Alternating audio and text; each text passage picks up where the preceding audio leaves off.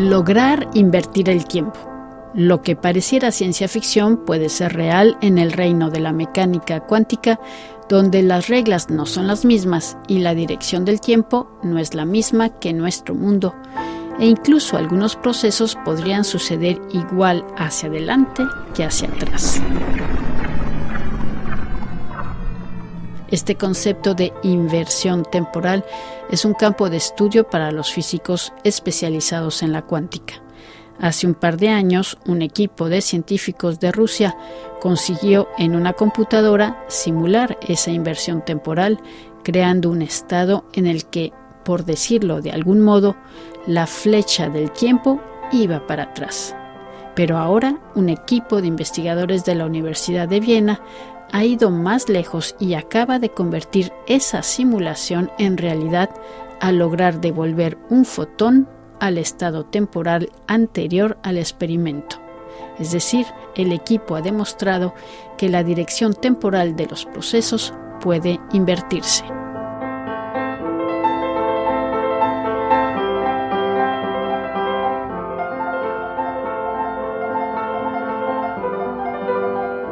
David Trillo es estudiante de doctorado en el Instituto de Investigación ICOKI, Instituto de Óptica e Información Cuántica de la Universidad de Viena, y ha participado en esta investigación dirigida por Miguel Navascuez.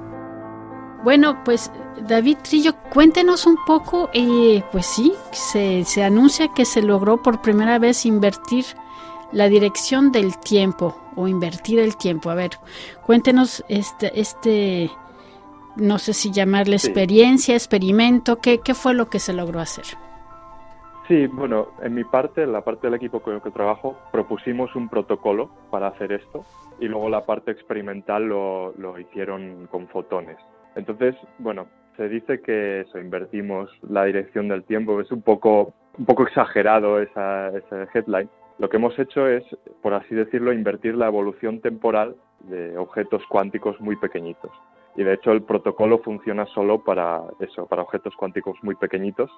Entonces, bueno, hemos invertido la dirección del tiempo en ese caso muy concreto. Pero eso, lo que hacemos es, tenemos un sistema cuántico y los sistemas cuánticos pues evolucionan normalmente, igual que si, por ejemplo, cojo una pelota de ping-pong y la dejo suelta, pues cae hacia abajo, ¿no? Esa es la evolución natural en el tiempo. Y entonces, sin conocer la evolución, podemos, por así decirlo, invertirlo. cogemos la pelota de ping-pong eh, cuántica y aplicando nuestro protocolo, del suelo sube hacia arriba. Por eso dicen de invertir la dirección del tiempo. Pero simplemente nos interesa el estado final, que la, pelota, la pelota de ping-pong empieza abajo y acaba arriba en lugar de al revés. Y eso lo han hecho con, con fotones en el laboratorio. Precisamente, recuérdanos un poco qué es un fotón y de qué tipo de física estamos hablando. Bueno, el experimento se hace con fotones. un fotón es la cantidad de luz más pequeña que hay. O sea, la luz, bueno, para la gente que no lo sepa, quizás está, se puede pensar que está compuesta de fotones. Cuando tenemos un rayo de luz son millones y millones de fotones que nos están llegando y que interaccionan con nuestro ojo y así es como vemos. Y con esto se hizo el experimento. Pero hay muchos, muchos otros sistemas cuánticos igual de válidos con los que también funcionaría el protocolo, simplemente que no, no se ha realizado en el laboratorio. Lo único que importa es que es como nosotros decimos que sea de dimensión 2. Esto, bueno, es un una tecnicalidad pero básicamente es lo que en información cuántica se conoce como qubit, que es uno de los sistemas más importantes y que se puede realizar de muchas maneras, con fotones, con electrones, con átomos, pero es un poco el, análogo en la computación cuántica del bit. Entonces, eh, eso. no sé si me he explicado. Es decir, bueno, vamos, vamos a intentar, mm, eh, por ejemplo, dar otra. Bueno, estamos hablando, todo esto es lo que se conoce como mecánica cuántica, ¿verdad? Y en esta mecánica cuántica no hay como las mismas reglas, como decía usted, de, de una pelota de ping-pong que se va a caer, es decir, primero está arriba y luego está abajo, o bueno, un vaso que se va a romper, etcétera. O sea, estas hay nociones del tiempo de antes y después que son diferentes. En teoría, bueno, en este universo de la mecánica cuántica hay otras reglas, ¿no? Y, y entonces hay un proceso que se puede lograr, bueno, que ahora fue lo que lograron hacer, que es lo que se llama la inversión temporal. Sí, está muy bien explicado, así como dices. Claro, efectivamente, eh, hace un siglo los físicos experimentando con los sistemas naturales, ¿no? Se dieron cuenta que los sistemas mucho más pequeños a lo que estamos acostumbrados, como por ejemplo los átomos, los electrones, se comportan de una forma bastante distinta a los sistemas grandes, como la pelota de ping pong. Y el, comportamiento de esos sistemas pequeños es lo que se llama mecánica cuántica. hay una teoría entera ¿no? que estudia, con la que nos permite hacer experimentos y, predecir resultados de experimentos, vamos. Y bueno, si uno coge, además de sistemas muy pequeñitos, pues sistemas con poca energía, entonces eh, podemos pensar en una aproximación que no es relativista, o sea que no, no hace falta pensar en la teoría de la relatividad especial de Einstein y en ese sentido sí que hay una dirección temporal bien definida en este caso y eso es sobre lo que va el experimento. Entonces, un poco la mecánica es distinta, pero sí que la, el sentido temporal sí que sería el mismo en este caso. Y entonces el experimento, así también con palabras sencillas, ¿qué fue lo que trataron de hacer y qué fue lo que lograron? Vale, lo, lo que tratamos de hacer era, bueno, investigar, demostrar que el protocolo que propusimos funciona. Entonces lo que hicieron, lo que hicieron fue preparar fotones. Los fotones tienen una propiedad que se llama polarización, que se usa, por ejemplo, en gafas 3D, en el cine. Eh, pero bueno, hay luz que, está polarizada. La luz está polarizada a veces, que quiere decir que el fotón, que es un, es un cuanto del campo electromagnético, está vibrando en una dirección concreta. Entonces preparan un estado de polarización muy concreto lo dejan evolucionar en el tiempo y al final aplican el protocolo y ven que el estado original es el mismo. Eso es lo que se ha conseguido.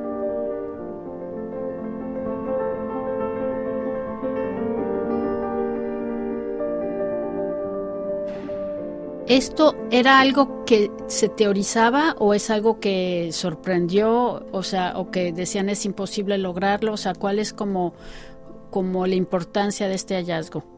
Sí, lo importante, o sea, ya había, ya hay protocolos, o ya había protocolos que hacían esto, pero necesitaban un control sobre el sistema muy elevado. Nosotros lo que hemos conseguido es eliminar muchas restricciones, que por ejemplo, en este caso, no hace falta que tengamos un control absoluto sobre el fotón, por ejemplo, en este caso. Simplemente con poder influenciarlo de alguna forma ya se puede usar nuestro protocolo. O sea, en un sentido es universal, en el, en el sentido de que no importa cuál es el estado inicial del sistema o cómo actuamos sobre él. Es un poco como, ¿cómo decirlo? Los protocolos hasta ahora necesitaban conocer el sistema a fondo, ¿no? Eh, esto es un fotón, se comporta así, si pongo un cristal aquí hace esto. Nosotros hemos eliminado esa restricción. Ahora simplemente haciendo que el fotón haga cualquier cosa, combinándolo de una forma inteligente, se puede revertir la evolución. Y esto vale también para otros sistemas que no son solo fotónicos, también para electrones, átomos, lo que sea. O sea, si lo pudiera decir de manera burda, bueno, a ver, a ver qué pasa. Vamos a soltar este fotón y sin saber, sin observarlo, a ver qué pasa y resulta que entonces se dio un salto para atrás. Sí, o sea, no, tenemos que intervenir, pero la forma de intervenir es un poco análoga como si tenemos un televisor que no funciona y le empezamos a dar patadas hasta que se encienda. es ese tipo de, no sabemos exactamente qué hacen las patadas, pero al final eh, se arregla. ¿Cuál es la importancia de este hallazgo o qué aplicaciones futuras? Bueno, estamos todavía en los es uno de tantos protocolos como decía usted, pero es que esto puede revolucionar la, la tecnología. ¿Cuál es la importancia de esto? Bueno, no creo que haya una revolución de la tecnología, pero es un poco un avance pequeñito en realidad sobre, sobre la tecnología cuántica y lo que podemos hacer con sistemas cuánticos. Como dije, se aplica a todos los qubits, entonces podría ser útil en los ordenadores cuánticos, podría ser un podría generar un protocolo de yo qué sé, de, para invertir el algoritmo que hemos ejecutado, cosas para corregir errores que no hemos querido, cosas así, podría ser. Pero bueno, los ordenadores cuánticos están tan lejos todavía que no sé yo. Mm, bueno, en, uno de los artículos que leí es que uno de los principios básicos de la física cuántica es que el simple hecho de observar un sistema hace que éste cambie. Y, aquí, Correcto. Y en esta experiencia, en ese experimento, mm, no quisieron observar, bueno, no sé si se puede decir así, y sin embargo se produjo el cambio, ¿es así? Sí, es así en el sentido, y es verdad que esto no lo dije, eh, que en nuestro protocolo, bueno, podemos determinar si ha funcionado o no sin observar el, nuestro sistema, el sistema sobre el que hemos actuado. Entonces no perturbamos el sistema final. Eso es una ventaja del protocolo este también que no estaba anteriormente. Porque claro, si, inviertes la evolución temporal de un sistema, pero luego lo, observas y lo destruyes, no te ha servido de nada. Entonces lo que hacemos es, hemos encontrado una forma de, sin hacer eso, poder asegurar que ha funcionado el protocolo. Bueno, pues para terminar, si nos puede decir con palabras sencillas, entonces, ¿cuál es, pues sí, la importancia de haber logrado este, este protocolo? O si usted, imagínese, usted está regresando a, de su trabajo, de su laboratorio, se encuentra con muchos amigos y tiene mucha emoción porque acaba de, suceder esto. ¿Cómo se los explica? ¿Qué es lo que acaba de hacer? Claro, yo, yo les diría, ah, pues mira, hemos hecho una máquina del tiempo para fotones. es, eh, bueno, que es muy chulo. Bueno, no sé si era algo que estaba como ya previsto que se iba a lograr o no, no, no, no, no, estaba, no estaba previsto para nada. Hace unos años, de hecho, hicimos un protocolo similar, pero era probabilístico. O sea que había una probabilidad muy elevada de que no funcionase. Entonces, lo que hemos conseguido con esto es eliminar esa barrera. Sabemos que va a funcionar siempre. En ese sentido, tenemos como un mando de televisión que nos permite rebobinar fotones. Y concretamente, ¿esto tiene lugar en un laboratorio? ¿Con qué tipo de, de equipo se logra hacer esto? Eh, sí, bueno, el experimento en concreto, que es con fotones, pues tiene lugar en una mesa óptica, que es un aparato donde puedes poner un montón, o sea, con un láser eh, y, y, muchos cristales, básicamente, que se ponen en el camino del láser. Es como se, como se hacen estos experimentos. Podríamos decir que hemos aprendido una cosa más sobre el mundo cuántico.